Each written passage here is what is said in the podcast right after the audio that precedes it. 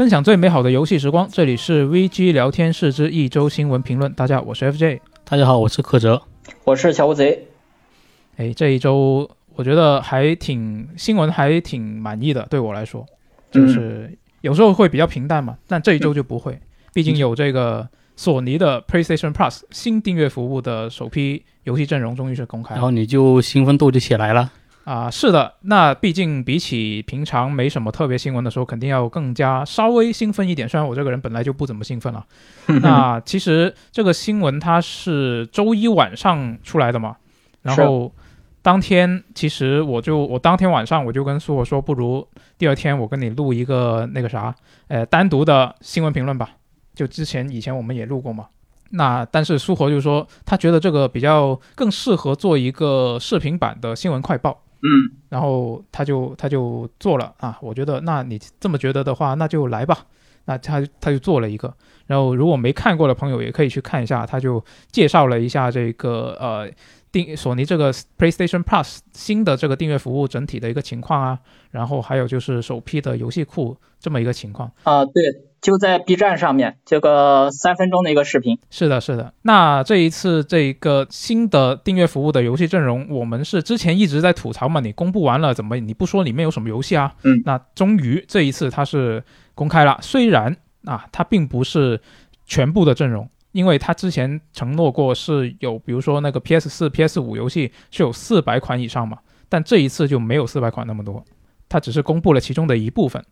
那其中呢，就包括了索尼第一方的游戏，以及像《荒野大镖客：救赎二》啊，《刺客信条：英灵殿》啊，《漫威银河护卫队》啊这些第三方游戏。那在只要是买了这个第二档或以上的会员，就可以享受得到这些游戏了。那索尼就说呢，这个基础档的会免游戏会在每个月的第一个星期的周二进行更新，然后第二档以上的相关这种订阅游戏的阵容呢，会在每个月的中旬来更新。那除了索尼公布了这一批游戏阵容之外啊，育碧也宣布了他们自家的那个育碧加这一个订阅服务会也会登陆 PlayStation 平台，然后呢会带来超过一百款以上的作品，然后还有一些额外的内容啊，还有平台奖励。那从五月二十四号开始呢，也就是这个索尼的全新的这一套 PS Plus 会员订阅服务上线的时候呢，育碧这一边也会上线一个叫做育碧加 Classic 的服务。那呢，所有订阅了这个 PS 加升级档，就就是第二档以上权益的用户都能享受到的。也就是说，Xbox 那边是和 EA 进行了一个合作，然后索尼这边就选择和育碧进行一个合作，嗯，都是扩充自己的游戏库嘛。呃，你这么说也对，但是还是有点不一样，嗯，因为呃，毕竟 Xbox 那边是直接把整个 EA Play 就包进去了，就只要你是会员，它就相当于也是 EA Play 的会员。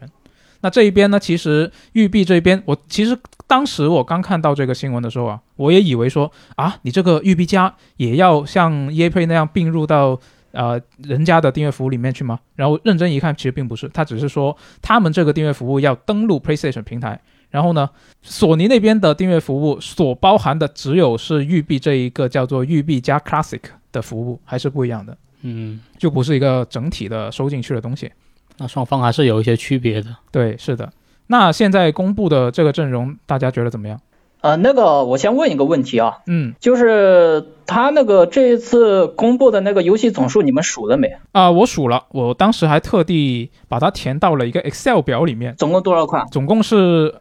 啊，具体具体数字我忘了，反正一百多吧，一百多吧。那不少了，其实。呃，对你也可以这么说，但是因为主要是他之前已经说过，呃，我们会有这个 PS 四、PS 五游戏有四百款以上，然后 PS 三又怎么样，PS 一、PS 二又怎么样？之前他说过一个大概的数量嘛，主要是，然后这次的数量跟他当时说的就啊还差的比较多，主要是。我觉得索尼这边有可能会有什么计划吧，比如说就是说针对未来推出的某些作品，可能隔一段时间也会让它上架这个订阅库，也是有可能的。啊，我觉得值得一提的是，我之前也跟苏活聊了一下嘛，就是说他为什么要呃这么分批呢？然后苏活就觉得他本来是觉得说这个他完全就不是分批啊，他以为是就苏活以为是到了二十四号这个索尼的服务正式上线之后，然后全部名单就都都已经知道了，现在只是公布了一批，先公布一批这个意思。然后我看了一下，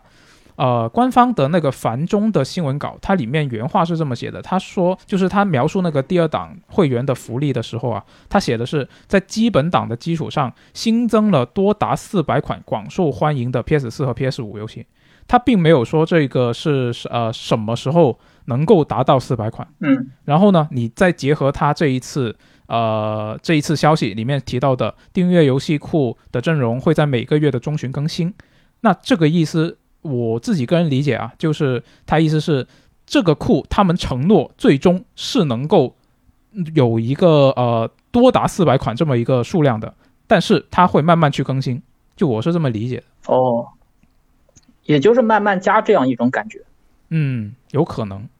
然后我觉得这一次，呃，这两个消息，因为一个是育碧宣布的，一个索尼宣布的嘛，呃，育碧宣布这一边，我觉得有一个比较特别的点，就是它这个所谓的育碧加 Classic 里面竟然只有一款刺客信条，还是一款最新的刺客信条，它它叫做 Classic 这个服务，我就感觉它应该多放一点老游戏进去，但是它并没有，没有我想象中那么老。你认为就应该是育碧的那些？以前推的那些老游戏，可能近期没有重置可能的，都可能都上这服务是吗？我原本是这么想的。你看，像那些老的《刺客信条》啊，然后老的《孤岛惊魂》啊，老的《彩六》啊，《幽灵行动》啊，《鹰击长空》《细胞分裂》这些全部都没有。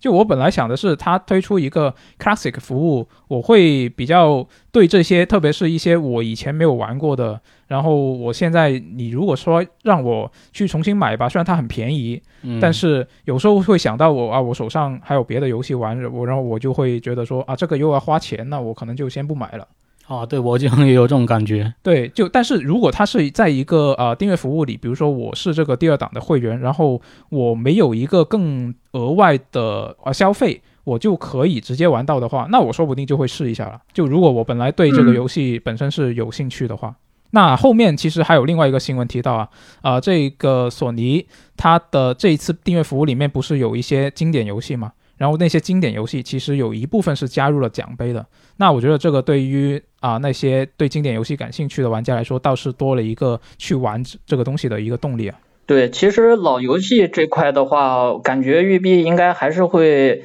就是和索尼第一方自己一样，就是说慢慢把这个数目给加上去，因为他自己不是说也是会带来超过一百款以上的作品额外的融合平台奖励嘛，所以说这一块的话，我觉得育碧。后面应该也会继续更新吧，有可能会把一些老游戏给加进去的。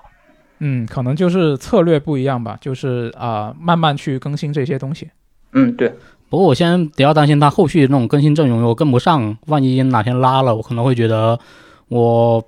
因为我追求功能很单一嘛，如果他我额外掏这笔钱，他的那个服务不符合我的预期，就感觉很亏了。啊，你说的这一点，我觉得还挺重要的，就是我之前。看到这个新闻，看到这个游戏库的阵容之后，我第一感受还是觉得就是跟你一样啊，就是觉得它吸引力好像不是很强。然后我就认真想了一下，为什么我会这么觉得？我觉得就虽然说啊，它跟 XGP 其实互相这两个东西其实是一个没有办法互相替代的东西啊，毕竟游戏库主打的游戏不一样嘛。对。那那，但是我你我觉得还是大家还是会忍不住去对比嘛，就是两个东西，毕竟它都是一个订阅服务，是，而且他们的库都是比较大的那种，是。然后我就认真想了一下，那你对比之下，我会觉得说这两个东西有一个差异点是很重要的，就是啊，像 PS 加这一边，它是明确说不会有第一方游戏首发进，然后 XGP 那边明确是说会有第一方的游戏啊，所有第一方游戏会首发进去嘛。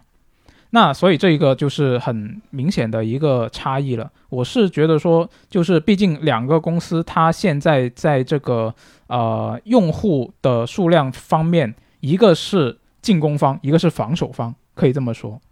是吧？对，有这种感觉。是索尼这边其实它是防守方。所以他所做的这一些操作，其实之前我们在这个新的订阅服务公布之后，我们也聊过嘛。他索尼有很多的这些操作，其实它是一个相对来说比较保守的一个操作，就它不需要太对太过于激进的做法来争夺这个用户，因为它本来就是在一个领先的位置，它现在只需要去巩固自己的位置。那微软那边，它是需要用更加激进的方式去争夺这一个用户的。因为它是在一个落后的位置，那所以这个就会让我觉得说，呃，微软那边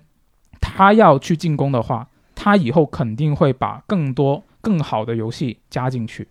然后就是我对他的未来的一个前景的一个期望会感觉会比较吸引我。然后索尼这一边呢，我会感觉它就是因为它是在防守嘛，所以我就会担心说，它如果说呃微软那边攻势不是特别强的话，那它这边会不会也会啊、就是放得特别怎么说，也也不能说摆烂，就是会相对来说没那么多呃真正激动人心的作品放进去。所以对我们的玩家来说，就是看双方打起来还是不仅吃瓜有趣，而且我们对我们玩家有一些比较好的福利嘛。毕竟为了争取用户，他们会放出更好的游戏阵容。对，是的。但是话话又说回来，我觉得就是像我刚刚说的，呃，是一个很感性的一个认知啊，就是呃，XGP 那边我就觉得它以后会有更多更好的游戏拉进来，然后索尼这边我就会相对来说有点担心。这其实这个东西它是一个非常感性，而是不是一个理性的一个判断来的。但你认真想一下，就是你微软那边也好，你只是觉得它未来可能会有很好的游戏，但实际上它未发售的游戏怎么样还不知道呢，其实都不好说。现在我感觉下这个定论的话，可能还是有一点早，因为对，呃，索尼这边大家都知道嘛，你看那个《战神：诸神黄昏》，然后说是今年要发售吧，然后目前为止的话，但是目前为止不知道那个具体发售日。嗯，第一方目前的话就是这个《战神：诸神黄昏》，然后呃，微软那边的话，就像咱们前几期节目里面已经聊过了，然后它的这个红红霞岛也好，然后星空也好，都延期了。所以我觉得微软这块子可能也有它的一些问题在里面吧。嗯，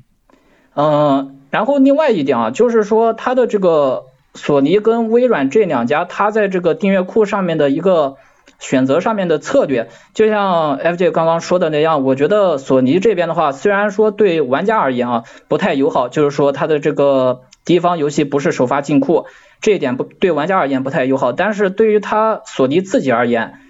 还是一个比较正常的理性的商业决策。就虽然，说这个是是正确的，他这个决策。对对对，相对来说比较理性。就虽然说吉姆上台之后的各种各样的骚操作，就一波接着一波，但是你从商业的角度来看，他的很多这他他很多决策实际上就是很实在的。就从商人的角度来说是很实很实在的，但是在玩家的角度来说的话，就是嗯，该骂的话还要骂，就这样子。对，毕竟我们是消费者嘛，还是不一样。对，嗯，然后现在就是再回归到索尼它的这个 PS Plus 订阅库的这样这样一个观感上面来说，我自己觉得它的这个库其实我第一眼看上去的时候，感觉这个订阅库里面的内容还是可以的，因为刚刚已经提到了嘛，就是数量数量上面已经超过了一百款。然后对于新玩家而言的话，里面也有不少那个比较好的，不管是新游戏还是老游戏，品质都是不错的。你比如说这个新的这块子《对马之婚》《死亡搁浅》都在库里面。然后老的话，嗯，其实也不算特别老吧，就比如说一些那个比较精品的那个独立游戏，《空洞骑士》《死亡细胞》这类，也是在这个订阅库里面的。啊，除此之外呢，然后还有我自己当时那时候的我在 PSP 上面经常玩的那个 Loco Loco，还有帕达碰这些游戏，它在这个库里面也是有些话题帖的时候的，我直接就说有帕达碰这个游戏对我来说简直就能算得上是一个惊喜了。哦，嗯，所以说我觉得它的这个整个一个 PS Plus 它的这个内容其实本身是挺不错的，但是一个问题是。我们在看这个 PS Plus 订阅库观感不错的一个前提就是说，我们我们是单看它这样一个订阅库，我们觉得很不错。嗯你把它放到这个跟 XGP 去进行横向比较的话，可能又是另外一个感觉了。嗯嗯，另外一方面就是说 PS Plus 订阅库的这样一个内容，对于新玩家而言，就是说没有还没有买过太多 PlayStation 玩家的那个 PlayStation 游戏的玩家而言是比较好的。但是你对于呃像一些已经玩过了绝大部分 PlayStation 作品的玩家而言，这个就没有什么吸引力了，因为大家之前都是玩过的。对，之前还我看到评论还有说，就是你要是这些年你那个会免一个不落的领下来，你现在就已经拥有了这个库。对我感觉还是因为配合 PS 五嘛，因为 PS 五其实也没发售太长时间嘛。对，如果是因为 PS 五才用了 PS 这边，或者在那时期常成于新玩家，那对这服务对他们来说是很划算的。是我们只是相对从一个老玩家的角度嘛，因为这么些年看了那些会免阵容来看，就是如果领都领过，确实感觉这个库吸引力差了点。嗯，你如果从 PS 四开始玩的话，说句实在话，这个这里面的那些游戏，你该玩的都玩了，然后剩下的你也未必会玩，所以说这一块子，嗯，你看到这个订阅库的时候，可能就会觉得，哎，也就那样吧。这么一说的话，我觉得好像他这一次这个游戏库里面什么游戏进去，什么不进，然后进多少，这一个可能也跟索尼这一边就是他的那个跟 PS 五这个世代，以及你他想要把这个新的新世代的这个机器卖出去的这个商业决策，可能是有关系的。就是嗯它是是一个相对来说，比起呃让老玩家开心，比起让老玩家开心，它更加接近一个呃去吸引新玩家的一个东西。就它对新、新玩家来说是更加有吸引力的，其实是。对，其实考虑到平台方订阅库这样一个东西的话，我们还是从这个订阅服务本身的角度去看。其实我觉得主机平台的订阅服务它一直是存在两方面的矛盾。第一个矛盾就是说，它这个平台订阅 A 平台的订阅库与 B 平台订阅库之间的矛盾，说白了就是 PS Plus 与 XGP 之间的矛盾。嗯嗯，大家都知道，就是说这个不同平台它的那个订阅库里面的那些游戏肯定是存在不同的，但是与此同时呢，一些第三方游戏也可能会在两个库里面出现，就有可能会出现重合的现象。所以说这一块的话，我觉得，嗯、虽然说是都是两个订阅游戏库啊，但是里面的那个具体内容这一块的是需要玩家去进行那个自行的甄别的。嗯，第二个矛盾呢，其实就是我在隔壁敌台那边看过一篇文章，就有一个观点还是挺有趣的。他当时那时候子说是平台方的订阅库这一个东西，本质上而言是为了增加玩家啊、增加玩家玩家的那一个留存的时长，就是说我这边平台库上这个订阅库里面一大堆东西给你玩，然后你这边只要有时间的话，你就能在我的这个平台上面待下去。这是这是一方面，但是另外一个方面就是说，玩家自己的时间，尤其是各位从这个学校出来、出身社会之后的，你会发现你自己的那个游玩时间实际上会越来越少。是，这样一点就是说，平台库它自己是想尽量的延长玩家的游戏时间，但是玩家自己他的那个游戏时间又会不可避免的会出现一些减少。那我觉得这方面的话，可能就算是订阅服务的它自己的一个第二个矛盾。就是说，它本身对于玩家这个吸引力，就是说，它对玩家的这个价值到底是大是小，有这样一个矛盾在里面。嗯，就毕竟每个人情况不一样嘛。嗯，对，其实订阅服务的话，两家都有，两家在模式这一块的，就是说在模式这一块都有可以探索的地方。嗯，那倒是。那反正我现在就会比较好奇，他之前承诺的那个完整的游戏库的阵容里面还有什么别的作品？对，毕竟现在只有放出了一百多款嘛。是，那它五月二十四号，也就是呃下周，下周它就正式上线了。那会不会像苏活说的，就他觉得是上线的时候就会把剩下的都都你就你就能都知道了？那到下周下那下周我们就下周再看吧看一下是不是真的这样啊？对，那刚好我们说到索尼这一边的消息的话呢，这一周呢，呃是有一个消息啊，说的是灵媒的开发商 Bloomberg Team。它是跟 SIE 签了一个合作协议啊，是在本周被发现了。那可能跟索尼的这一个新版的 PlayStation Plus 订阅服务是有关的。这个协议呢是四月十八号签订的，是两者之间的一个重大版权和分销协议啊，是用来给后者的新发行系统里面提供一部分由前者开发的游戏作品。那外媒就猜啊，可能他们家的这些灵媒啊、观察者啊、层层恐惧啊、女巫布莱尔这些作品，可能都会加入到 PlayStation Plus 这一个新的订阅服务里面。那刚刚我们说到的，现在已经公布的那第一批游戏里面，其实是没有这些游戏的。嗯，那所以我们可以期待一下，它那个完整的库里面就会有这些。对，其实你像这个 PS Plus 现在订阅库上线之后嘛，嗯、其他的一些游戏的开发商，你直接跟索尼这边签协议，说我这边给你引入一点新游戏，然后你那边帮我赚一点奶粉钱，我觉得这样一个商业逻辑是完全正常的。嗯，对对，大家可以去看一下灵媒本身这款作品啊，就是灵媒它是去年去年一月份登陆的 PC 和 Xbox 平台，然后同年九月份再登陆这个 PS 五，也就是说，其实这款游戏本质上而言，它该登陆的平台它基本上也登陆了，然后目前的话，呃，游戏这一块子借着这个 PS Plus 订阅库出现的这样一个可以说是春风吧。借着这样一个春风再卖一波，再攒一波奶粉钱，我觉得没问题。对，像这种，我觉得像他们家的这种游戏，可能它就不算是那种就是销售后劲特别强的，嗯，就它可能发售一段时间之后，它就基本上不怎么卖得动了。嗯那这个时候，如果能够啊、呃向索尼那边啊、要一笔钱，然后我把这个放进你的那个订阅游戏库里面，那真的是挺不错的。对，增加曝光率嘛。是，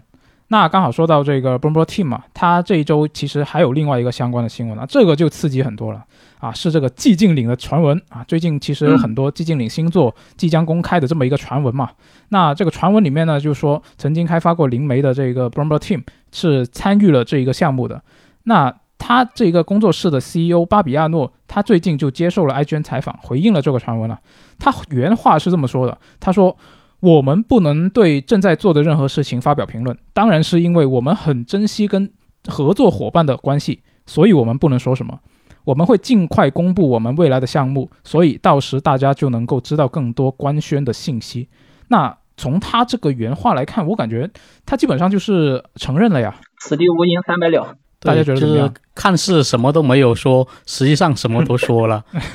而且就是如果这项目是真的话，我们他们下次官宣这个游戏项目的时候，我们还得再报一遍吗？嗯宣发方面就已经麻了。确实，那确实，那这个未公布的项目现在是有一些可以确认的情报，也是从这一次采访里面啊透露出来的。就是这个项目呢，他说尽管是跟第三方合作的，但是 b r o m b o Team 它还是占有一个开发的主导权。那另外一个就是说，他这一个项目呢，比他们家以往的作品是更加注重游戏性的，不是一个步行模拟器。他们以前的作品其实很经常就被人说就是一个步行模拟器嘛，就是一直走路，没什么玩法的。那这个星座可能就不一样了。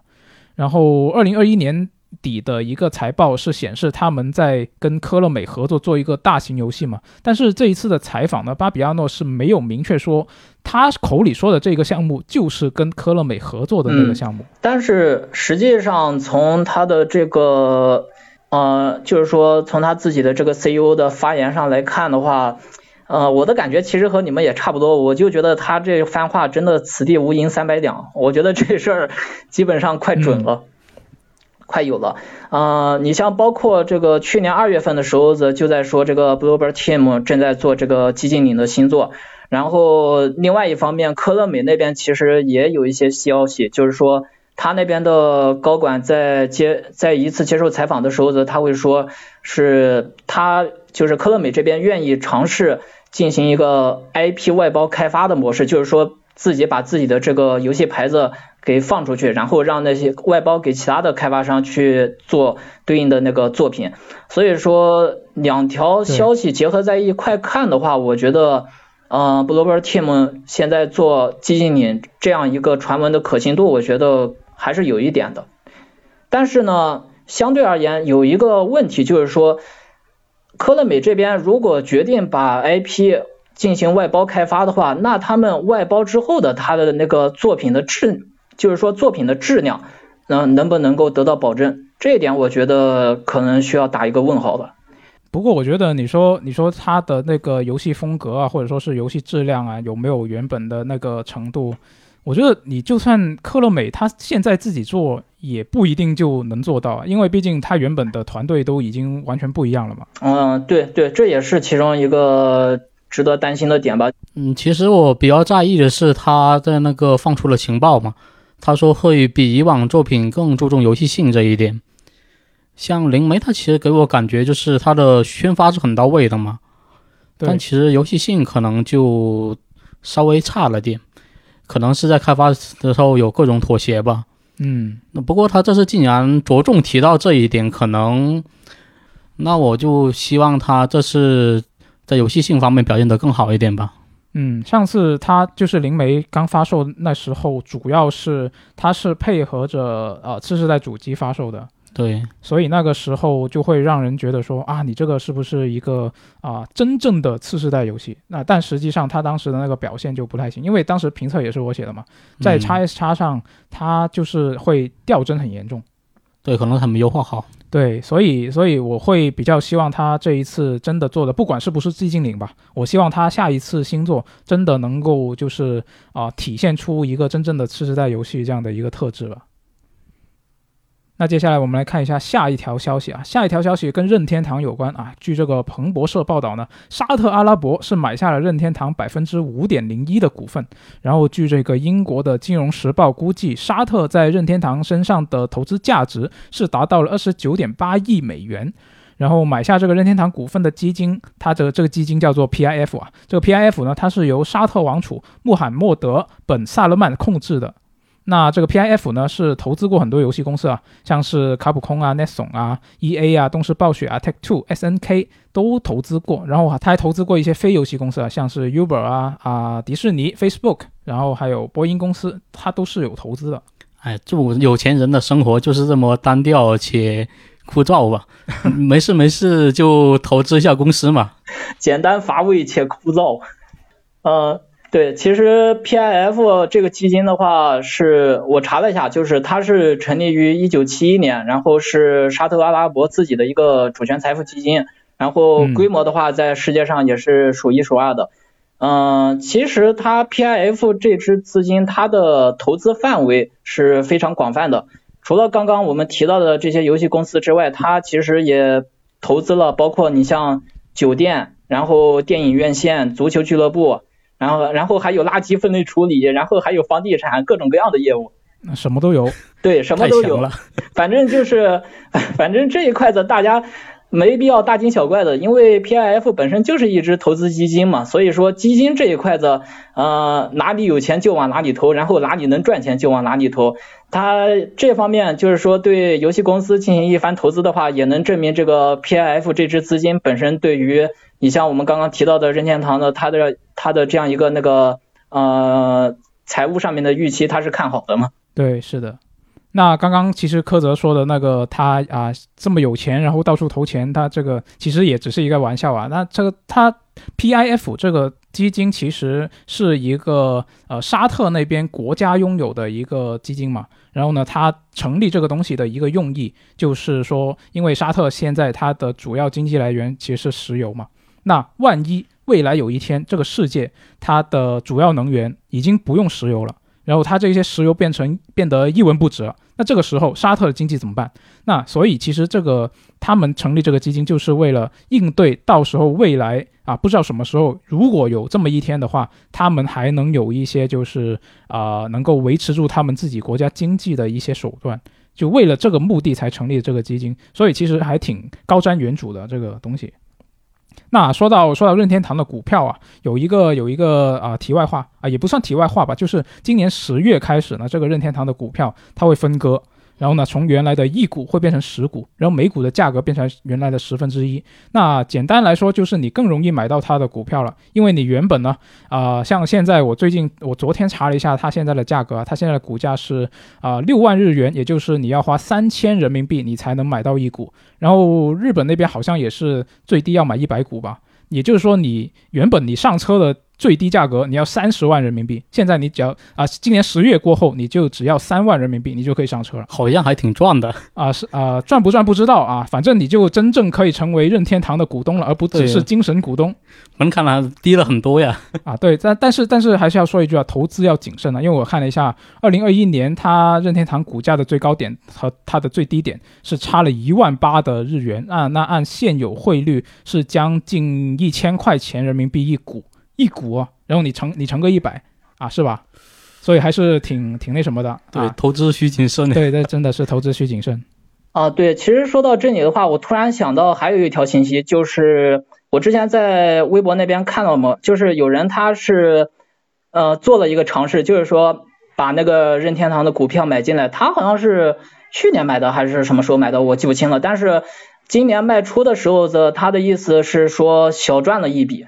就合着就是说他的那个他买的任天堂游戏，就完全靠他在任天堂那边的利润给赚回来了。啊，其实像是二零年的时候，那个任天堂像是动森啊，以及健身环啊，不是非常火热嘛，在国内就出圈了嘛。从那个时候开始，其实就有很多投资圈的人就开始关注任天堂这边，就大家那个时候就开始，呃，那个时候其实也是任天堂股价特别高的一个时期嘛。那所以大家其实也是开始在感叹啊，就是啊，很多发财机会其实是就在我们身边，只不过我们没有关注那个领域的话，你真的就是会错过了。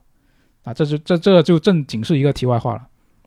那关注完任天堂的消息，我们来关注一下阿星的母公司 Take Two 啊。那 Take Two 的 CEO 泽尔尼克最近是接受了采访，他解释了为什么这个 GTA 系列没有引入更多现实世界的一个品牌合作啊。虽然他其实并不是完全没有啊啊，但是泽尔尼克就说啊，这主要是阿星团队做的一个创意层面上的决定，而不是一个商业上的决定。因为 GTA 的特色之一就是模仿流行文化嘛，然后还有就是各种本品牌来塑造一个虚构的世界。泽尔尼克就觉得呢，把真实的品牌放进来，可能就没那味儿了。那 GTA 的游戏里面的汽车品牌全部都是虚构的嘛，但是也是跟现实品牌是一一对应的。那这个泽尔尼克他说的这些话，我自己乍一听，我感觉这个 Take Two 好像还挺尊重阿星的创作自由的。但是认真一想，其实这也只是啊管理层那边就是高层他们在这方面其实很拎得清的。因为毕竟游戏大卖才是最重要的，就不要为了这么一点小钱，就是这个品牌说来合作，我们给你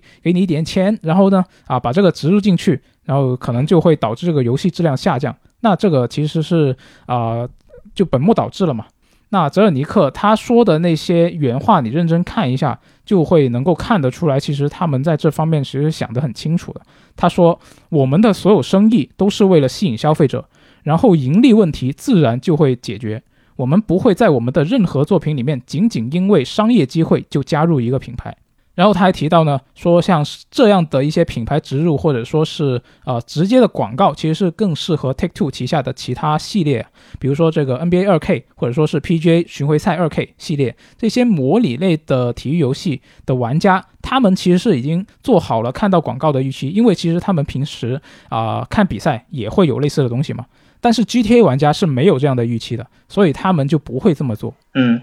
其实对于我的话，我还是希望在游玩过程当中，嗯，不要看见什么广告。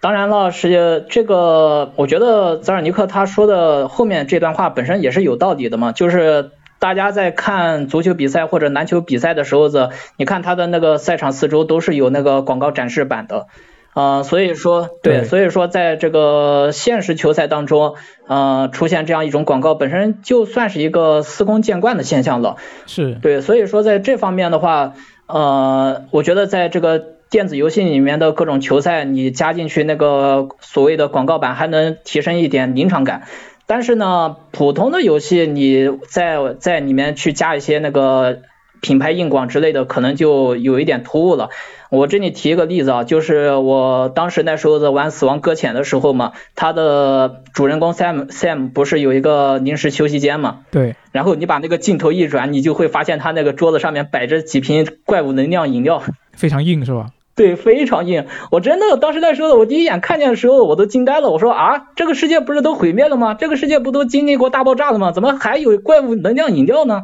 他不可以经营的特别好，在这个世界末日也经营下去吗？对，也不是有这种可能吗？对，或或许吧，或许吧。但是我当时第一眼看上去的时候，真的啊，我就就心中一万只草泥马奔腾。然后就游戏植入广告这方面嘛，就是我可能观点和你不太一样。嗯，就我觉得可以出现广告，但如果单论植入广告那种质量来说的话，就我觉得可能都做不好。就且不说前几年那国产的电视剧还有电影里面那种各种植入式那种硬广，我到现在都还记得《变形金刚三》里面那个牛奶的广告，尬得我听到都忘不了。嗯，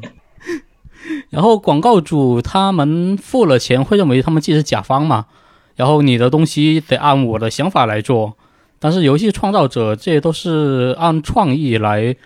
做自己作品的嘛，他们也有自己想表达的东西。双方在表达内容这方面的话，很难达到一个平衡点。然后看报道就能发现，就 Take Two 确实看得很开嘛，就我们不稀罕这笔广告钱，我们做好游戏肯定能大卖，就肯定会有钱。嗯，像比如给他爱五，到现在都还待那个销量排行榜里面不愿动弹。对嗯对对，是那的，你你你你刚刚说到这个广告主就特别过分的甲方这些，我觉得应该也只是一部分吧，应该不会全部都这样。就、嗯但是但是我听你们这么聊下来，我感觉自己好像完全不介意死亡搁浅那种植入啊，我不知道我是不是太宽容了。可能如果有地方能圆起来的话，你会觉得还是可以的。对，可能就是如果我自己能够说服自己，它是一个可以自圆其说的东西，我觉得就无所谓。就只要你不是，比如说在一个什么中世纪古代，然后出现了一些什么现代品牌的广告，我觉得就还好。就如果你这个游戏本来就是一个呃现代的，或者说是近近现代近未来的，我觉得都可以接受。啊，不知道是不是我我自己太宽容了。那看一下看一下，在听我们这一期节目的听众朋友们。啊，你们是怎么觉得？也可以在评论区里面说一下。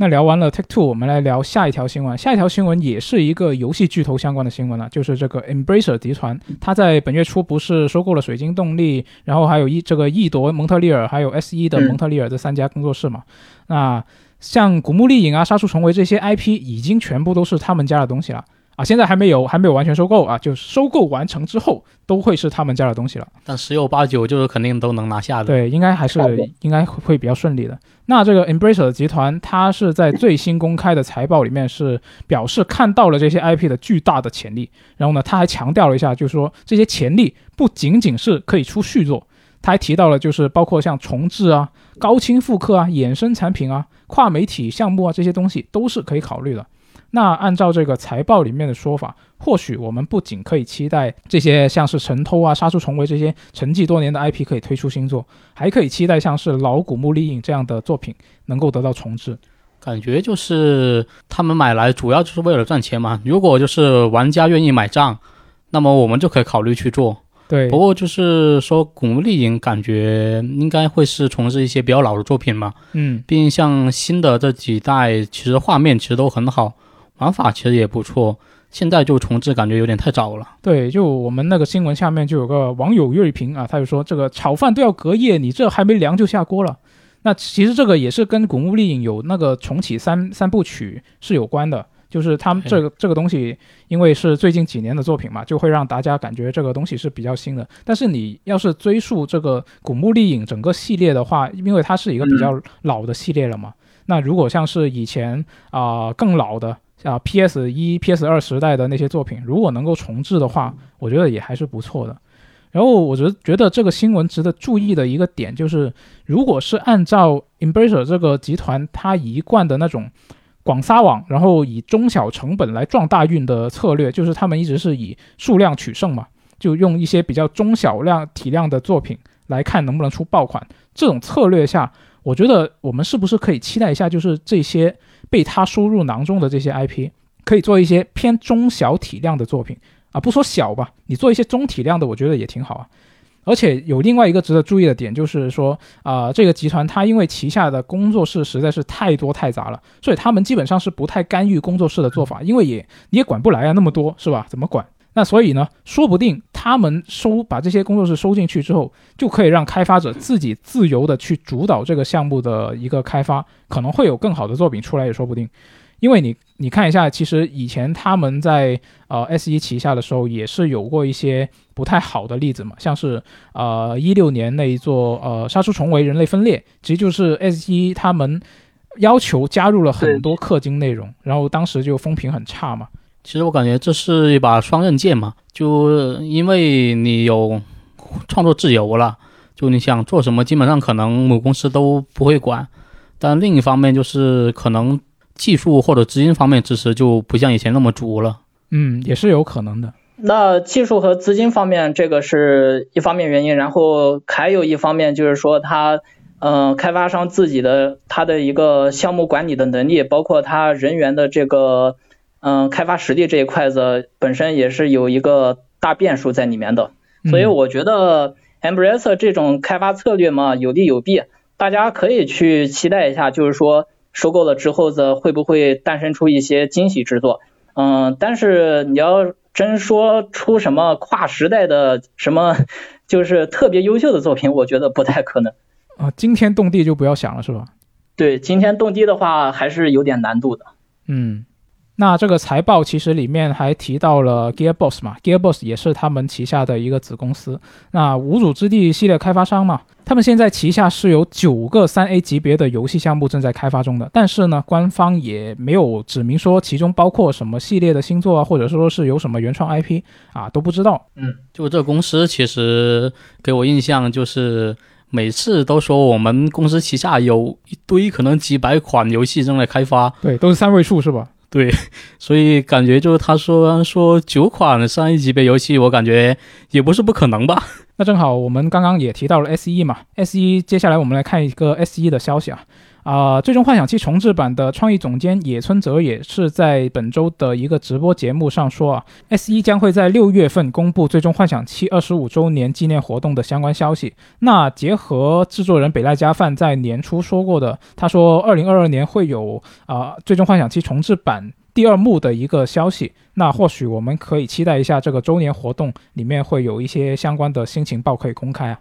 好，接下来就到我的回合了。呃，我们先看一条是关于 CY Games 的新闻，他们在就是今年注册了一个叫《秋叶原名图战争》的新商标。哦，给我感觉可能就是高木千一郎的作品，也就是那个前散乱成乐系列的制作人嘛。嗯，他之前是跳到了 CY，然后做了一个多媒体企划作品叫《神田川喷射少女》啊，那个我知道。对对对，然后之后又说他们做了个叫。Project Game 的新企划，然后这个秋叶原名图战争十有八九之后，这个企划的正式名称了，就是那个 Project Game 嘛。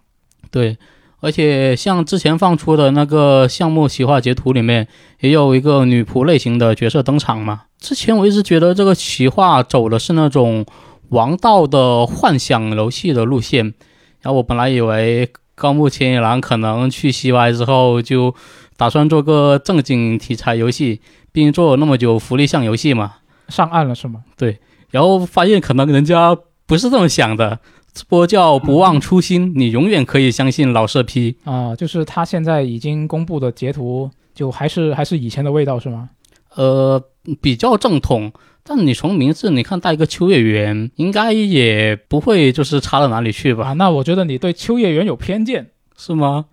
啊，万一是电器街呢？秋叶原毕竟也除了动漫啊、手办，可能还有电器街。对，不过他可能因为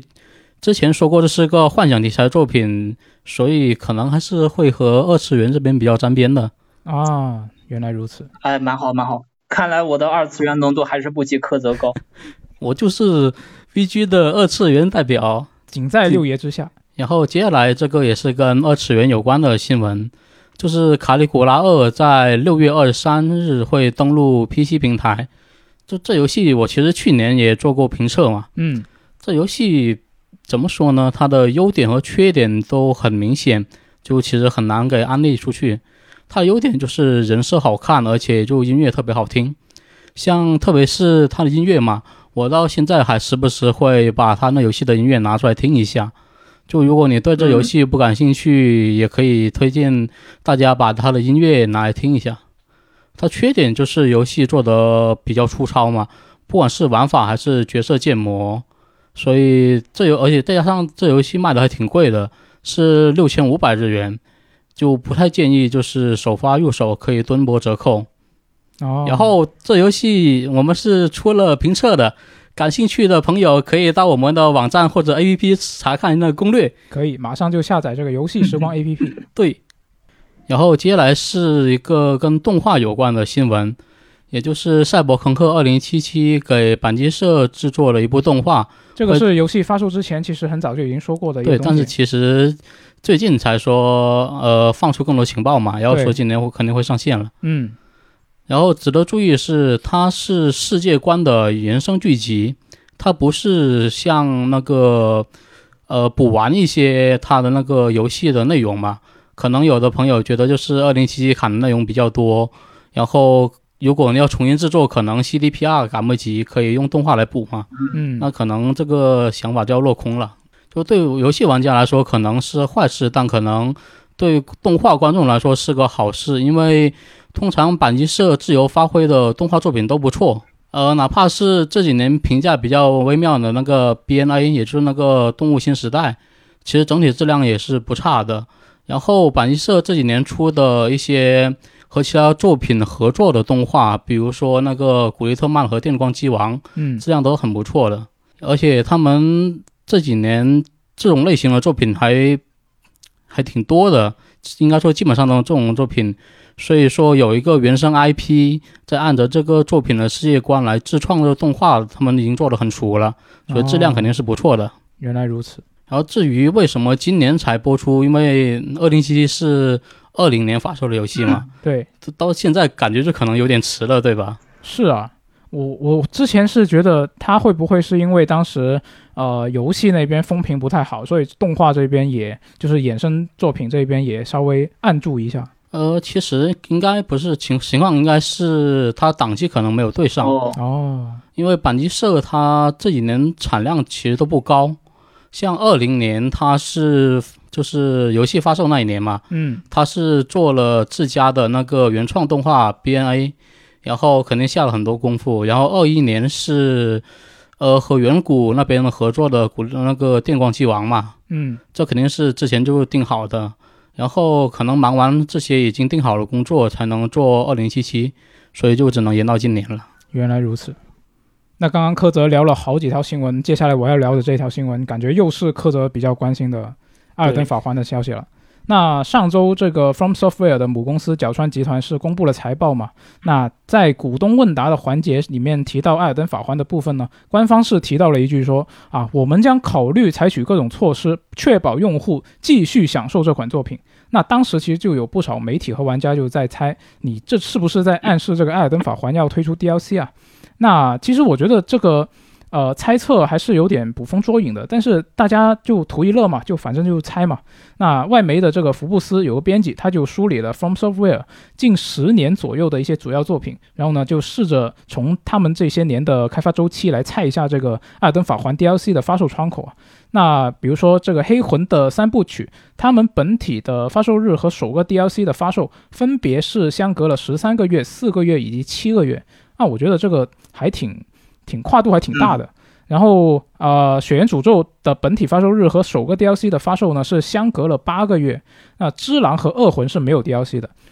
恶魂》可能是因为当时还没有就出游戏 DLC 这种风潮吧。可能是吧。那这个福布斯的编啊、编辑他就猜呢，老头环的 DLC 可能要等半年到大半年的时间，也就是说我们现在这个时间点的话，可能要等呃半年左右，可能就能等到 DLC 了。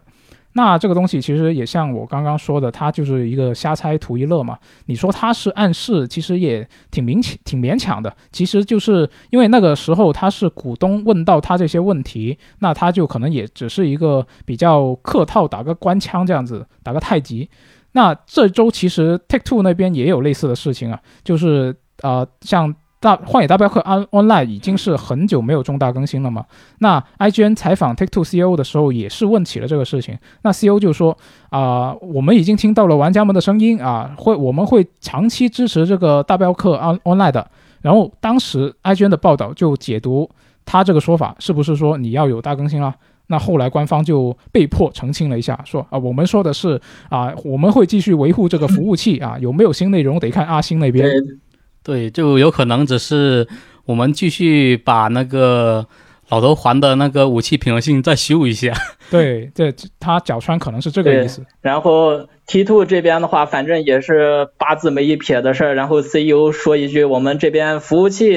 照常维护啊，你们全你们得问阿星。对，是的。哎，那这个《艾尔登法环》，毕竟如果是按照按照他们之前的习惯来说，确实你可以说是，呃，它出 DLC 的可能性还是比较大的。就像柯泽，你已经把这个本体通关了嘛？你对，你现在的话，你会希望它出什么样的 DLC 呢？其实都不用希望，因为粉丝社它出 DLC 其实都是有一定规律的，嗯，它肯定会先出一个区域，然后再用这个区域来拓展一下它游戏的世界观。啊，然后考虑到老头环它是那个地图很大的开放世界游戏嘛，对，就它整个 DLC 内容量肯定不会低的。嗯然后就是魂系列它有了 DLC，其实是出的比游戏本体还好的。嗯，就如果这次它 D L 真出 DLC，然后做的比本体还好的话，就不知道最后老罗环的评价会上升到什么高度了。那好可怕。对，对我来说比较好一点就是，如果出了 DLC，然后我就可以听网上大佬吹逼一些世界观解析。像我打游戏不都是这边挂着一个主机游戏，这边挂个手游，可能再开个视频或者听个相声，啊，那哎，那时候我就有新的东西可以听了。啊，原来如此。从他老头环的地图来看嘛，它地上的内容可能可能就不能再拓展了吧，因为它地上的地图太大，但相对来说地下地图就很小了。嗯，它地下地图基本上只有三个小区域，但它还专门就是一键切换嘛，嗯，就可以从地上地图切到地下地图，然后地下地图很大一块都是空的。嗯，把地下点亮一下，然后地面加个入口就做好了。然后我猜应该是会出一个大型的地下供我们探索，啊，也有可能会把之前砍掉的那个仿生泪滴的支线做出来。嗯因为之前看解包内容，仿生泪滴这个角色设计的很有意思，而且也和地下世界是有关系的嘛。哦，就粉丝社要做的话，赶紧做吧，嗯给我大哥加戏。对我之前看到有很多评论也是说，就是这个游戏有很多那些啊、呃 NPC，它的剧情其实是被砍掉了的。那所以，所以如果他出 DLC 的话，有我看到有很多人其实是比较期待这方面啊，那就看一下半半年左右之后是不是真的有 DLC 吧。啊，那最后我们来看一下五月下旬的 XGP 新新增的游戏啊啊，首先是五月十七号，就是大家听到这一期电台的时候，它已经入库了，就是它的故事，它是这个游戏应该不少玩家应该比较熟悉了啊。二零一五年 TGA 的最佳叙事和最佳表演游戏啊，它是啊打败了这个当年的巫师三，得到了这两个奖项。嗯啊，不过有点可惜的是，这个游戏到现在也还不支持中文。然后是五月十九号的《模拟农场二二》，然后还有五月二十六号有这个《狙击精英五》。那《狙击精英五》呢，它这一次相比前之前的作品，按它官方描述来看的话，它还是有一些革新的地方的。比如说，它的地图穿梭会变得比以前更快捷，以前就基本上就是靠走路，基本上就是靠走路。然后现在的话，它是加入了很多滑索啊，然后还有斜坡速降啊，就是你从不同的地形之间，你会有一个比较快捷的一个通行的方式。然后还新增了一个多人的入侵模式，啊，它的系列特色那个子弹时间，就是那个击杀的慢镜也得到了强化。那感兴趣的朋友也可以去试一下。然后五月三十一号也会有一系列的游戏是离库。啊，比如说这这个《生化七》应该是呃比较重磅的一个作品嘛，就如果是还有想尝试的朋友，要抓紧时间去尝试了。接下来我们来看一下读编往来啊，那这一周我们是更新了一期六爷跟我们之前的同事阿电聊的一期在魔都当志愿者的电台。那阿电他现在是啊、因为也是因为在在疫情嘛，在上海也是跟我们一样是被隔离的，但是他就很厉害，他去当当了志愿者。那这位花草茶的味道这位朋友呢，他就说隔离两个月，他是打了三个白金啊，他也是去当了志愿者，但是他是游戏和志愿者两不误哦，我觉得就很厉害。我看了一下他晒的图啊，有这个 PS 四以及 PS 五两个版本的老头环，然后还有血缘诅咒。我觉得呃像像我们像我吧，不不说你们了，我自己最近也没有当志愿者啊，啊也是在在家工作，在家办公，那一个白金都没有啊。相比之下，我真是太菜了。主要是志愿者工作确实比较忙的，对，像之前我们得这个得半夜收到通知嘛，嗯就明天可能要做抗原啊，还是做核酸，对这种通知一般来的比较晚。然后当时楼不是不能下去吗，是，就还得你买各种物资，还得志愿者扛到楼下，对，都是志愿者送。的。对，都都比较辛苦。是，所以这位朋友他啊，既当志愿者，然后又可以白金游戏，真的很厉害。嗯，呃，那我这边我也读一条，就是关于上一次的一周新闻评论，呃，一位名叫七号七号一连续五一个，五个一，对，呃，这位网友说贝塞斯达一直属于优化不强，就是针对上一次的那个延期事件，然后这一次微软过去一看，优化太差了，就喊他们延期了，因为他们也代表了微软的第一方，微软本身自身工作室优化还是很好的。啊，就是这位朋友，他是觉得星空延期是因为优化问题，是吧？对，我觉得有可能不单单是因为优化吧，说不定，说不定这个八字没一撇吧，大概就那种感觉。啊，那不知道这个可能真的就只有微软和贝塞斯达内部的人才知道了。嗯，看一下下个月的 Xbox 发布会吧，看能不能出一点时机什么的。对，是的。嗯，接下来这条评论来自一个叫 A 好一四二八五七的朋友啊，不知道这个能不能念对啊？他觉得跳票确实是想把游戏做好做完整。如果为了按时发售要删减大量游戏的内容，就跟辐射四这个前车之鉴又有什么区别呢？嗯，那以上就是本周的新闻了啊。那下周我们可以期待什么游戏呢？除了刚刚提到过的会在五月二十六号入库 XGP 游戏库的这个《狙击精英五》之外呢，啊，同一天我们还可以看到这个国产作品《沙石镇时光》是会啊以这个抢先体验的形式发售的。那这款游戏它是波西亚时光同一个世界观的作品，也是同一个开发组啊。那二零年的时候，我是采访过他们的制作人啊，当时是提到过这个游戏，其实它是涉及到沙漠治理这个东西。当时开发组的人还去了我们国内的大西北去进行采风。就我自己个人是比较好奇，这个沙石镇时光要不怎么把这个所谓的沙漠治理做进去，我还挺好奇的，到时候也可以期待一下。嗯，对啊，那这一次这一次我们的新闻评论是提到了这个 PS 加的啊订阅游戏库的阵容嘛？那不知道在听这一期电台的朋友们，大家有什么看法？也可以在我们的评论区说一下。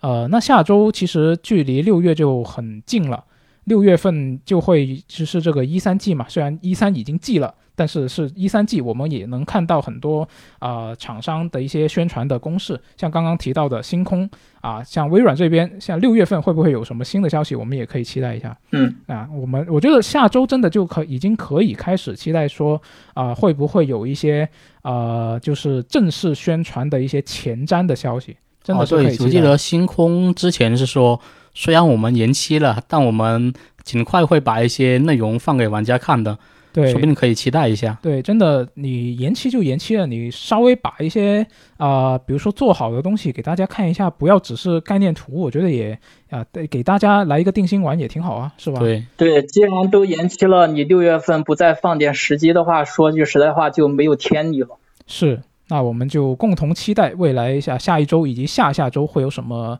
啊更加劲爆的消息。那我们就下期节目再见，拜拜，拜拜，拜。